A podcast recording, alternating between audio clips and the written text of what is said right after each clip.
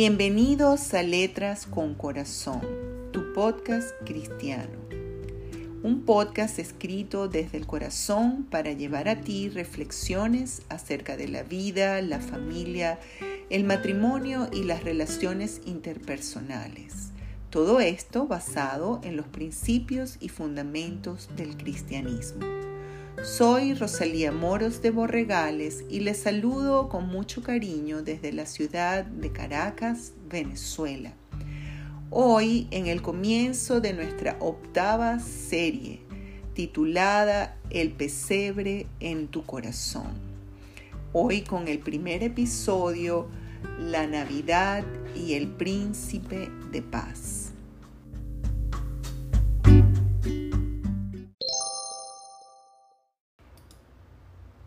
La Navidad y el Príncipe de Paz.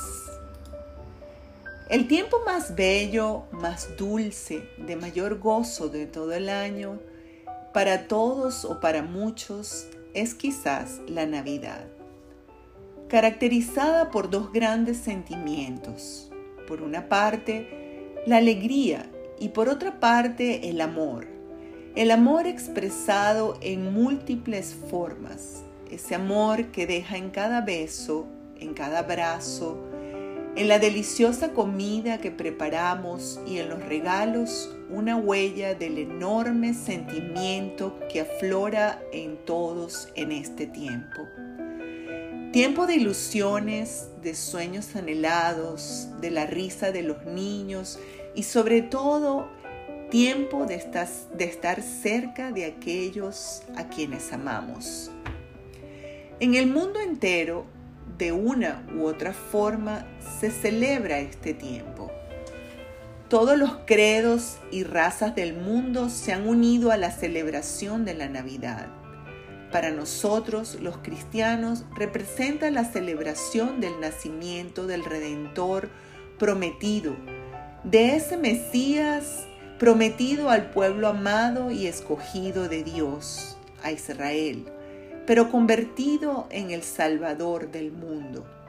Y para otros, para otros muchos, la Navidad es sencillamente un tiempo de compartir, de alegrarse, sin muchas explicaciones, pero siempre contagiados por esa atmósfera de alegría, de familia, por el deseo de dar y de recibir, por estar al unísono con el resto de la humanidad. Esta época tiene especial trascendencia para todos los hombres. Han nacido grandes filósofos en el mundo, pero ninguno de ellos dividió la historia de la humanidad como pasó con Jesucristo. De ninguno de ellos recordamos su nacimiento cada año. De ninguno de ellos recibimos las palabras de amor, de paz y de consuelo como las recibimos de nuestro Señor Jesucristo a través de la narrativa de cada uno de los evangelios.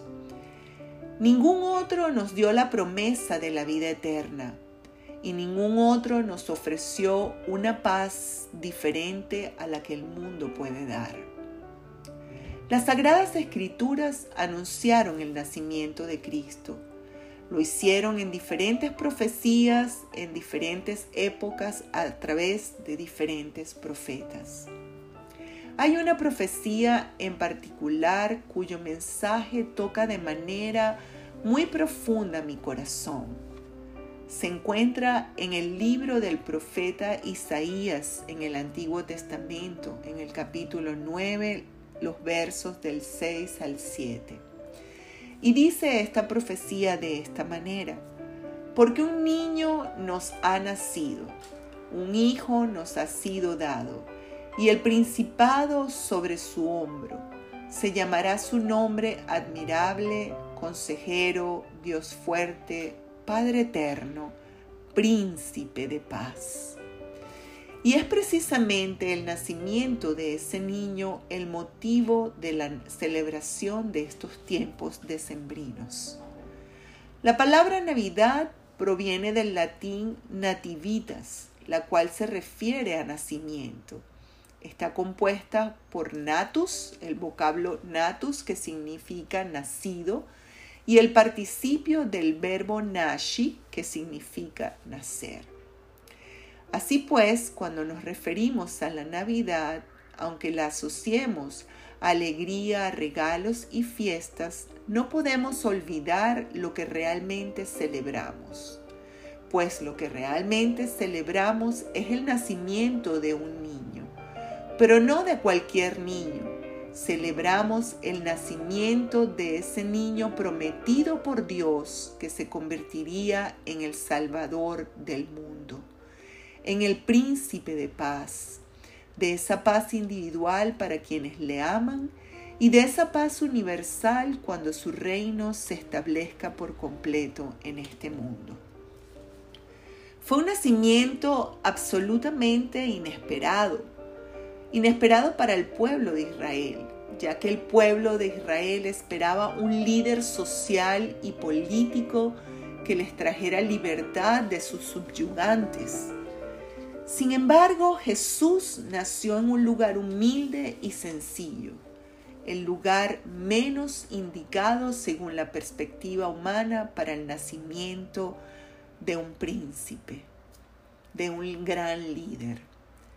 Sus padres eran personas que amaban a Dios y ambos, de diferentes maneras, recibieron revelación acerca de su misión para ser los padres terrenales de ese ser enviado desde el cielo.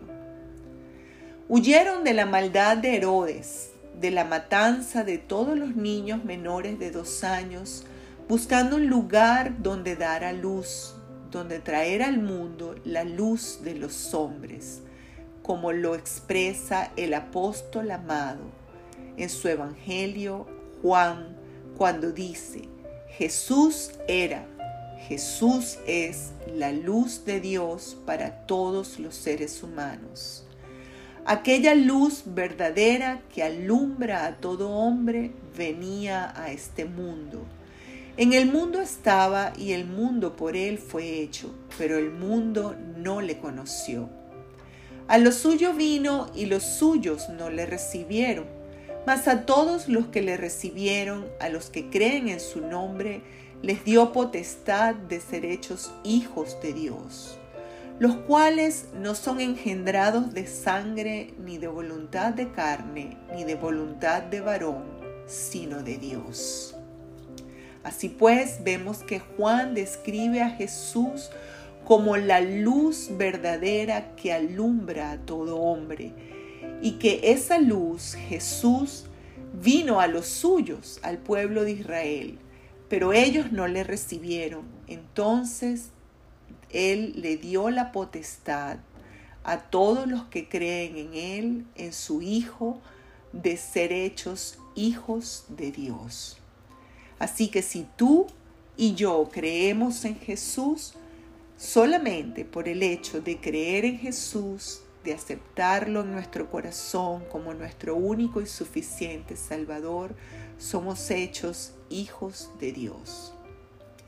María y José fueron guiados a través de la revelación de ángeles que se les aparecieron y les mostraron el camino que debían seguir. Les dijeron específicamente lo que debían hacer. Aunque no encontraban un lugar apropiado, según nuestra razón humana, Dios permitió que su Hijo naciera sin la gloria de los hombres pero reveló su gloria a través de aquellos pastores que fueron avisados en medio de las vigilias de la noche sobre el nacimiento del Salvador. Y dice la Biblia de esta manera. Había pastores en la misma región que velaban y guardaban las vigilias de la noche sobre su rebaño. Y aquí se les presentó un ángel del Señor y la gloria del Señor los rodeó de resplandor y tuvieron gran temor. Pero el ángel les dijo, no temáis, porque aquí os doy nuevas de gran gozo, que se verá para todo el pueblo, que os ha nacido hoy en la ciudad de David un Salvador, que es Cristo el Señor. Esto os servirá, os servirá de señal hallaréis al niño envuelto en pañales, acostado en un pesebre. Y repentinamente apareció con el ángel una gran multitud de huestes celestiales que alababan a Dios y decían, Gloria a Dios en las alturas y en la tierra paz y buena voluntad para con los hombres.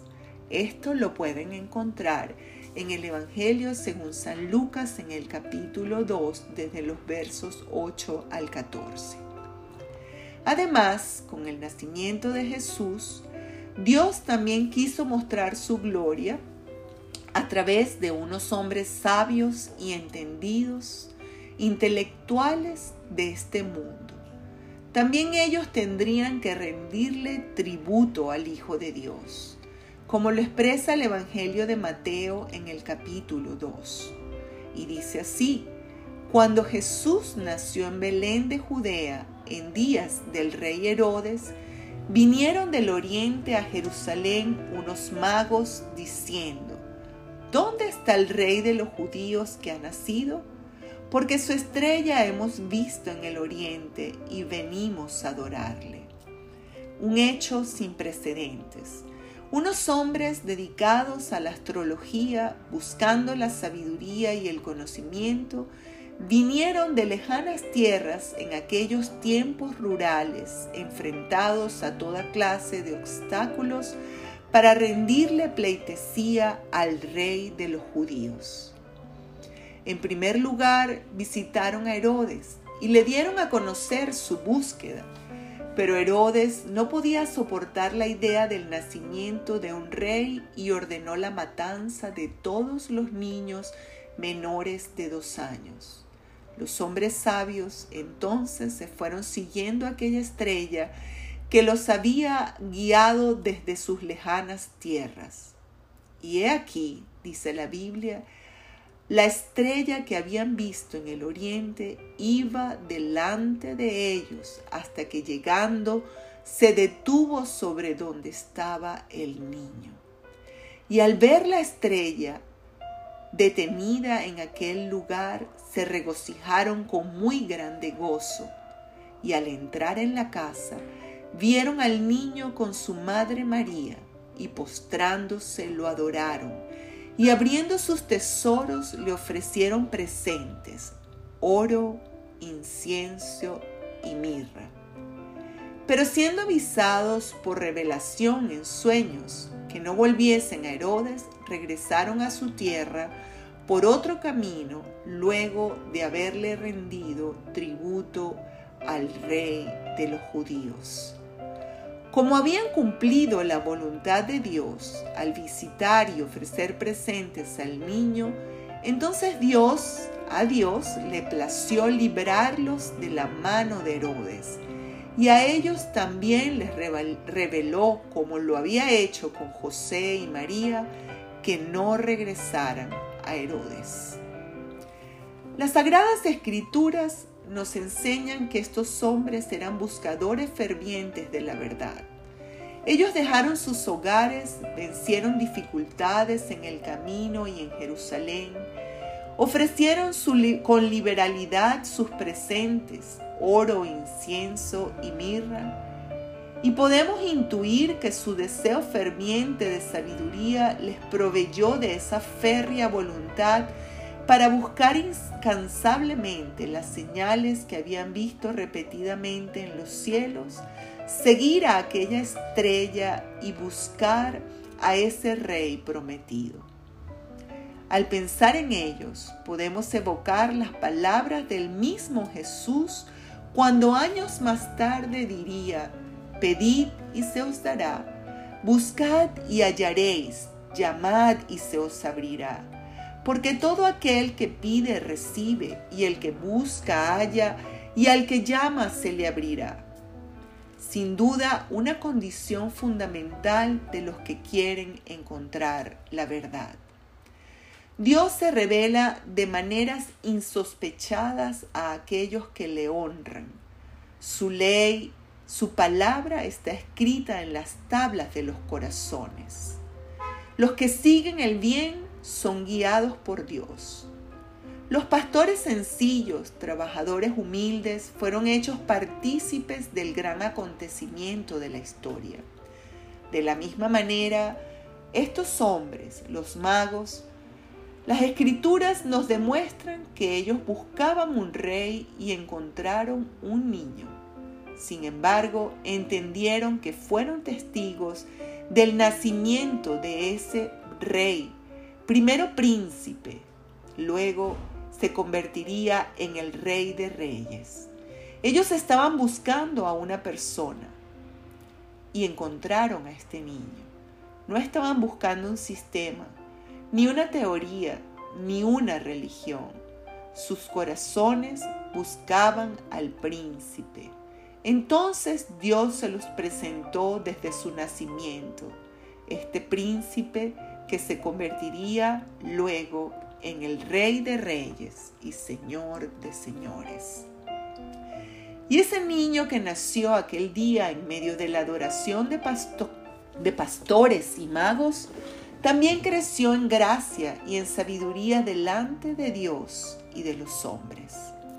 Caminó por las calles polvorientas de Galilea, sanando enfermos, liberando cautivos de toda clase, dando de comer a multitudes y enseñando a amar a sus discípulos. Los religiosos de la época no lo toleraron, lo persiguieron sin compasión hasta que lo crucificaron. Él conocía de antemano lo que le sucedería, así que a pesar de su dolor, aceptó su muerte, la muerte de las muertes, la peor de todas, destinada a los peores criminales, la muerte en la cruz. La cruz que más tarde se convirtió en el símbolo de la cristiandad. La cruz de ignominia que fue vencida por el más grande de todos los amores de la tierra, el amor por la humanidad.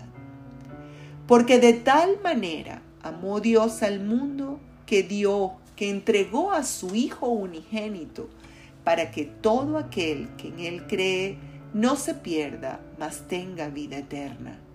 Porque no envió Dios a su Hijo al mundo para condenar al mundo, sino para que el mundo sea salvo por medio de Él.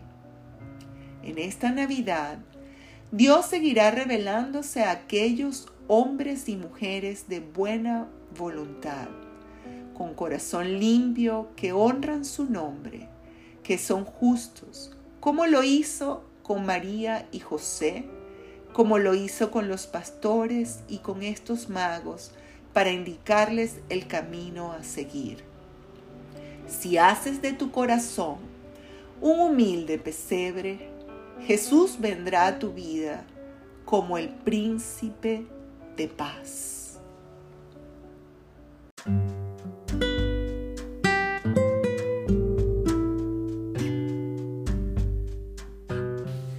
Has escuchado Letras con Corazón, tu podcast cristiano, un podcast escrito desde el corazón para llevar a ti reflexiones acerca de la vida, la familia, el matrimonio y las relaciones interpersonales. Hoy te hemos ofrecido el primer capítulo de esta serie denominada Un pesebre en tu corazón. Hoy con este primer episodio denominado, llamado, titulado La Navidad y el Príncipe de Paz. Queremos seguir invitándote a escuchar estas reflexiones acerca de este hermoso tiempo de la Navidad.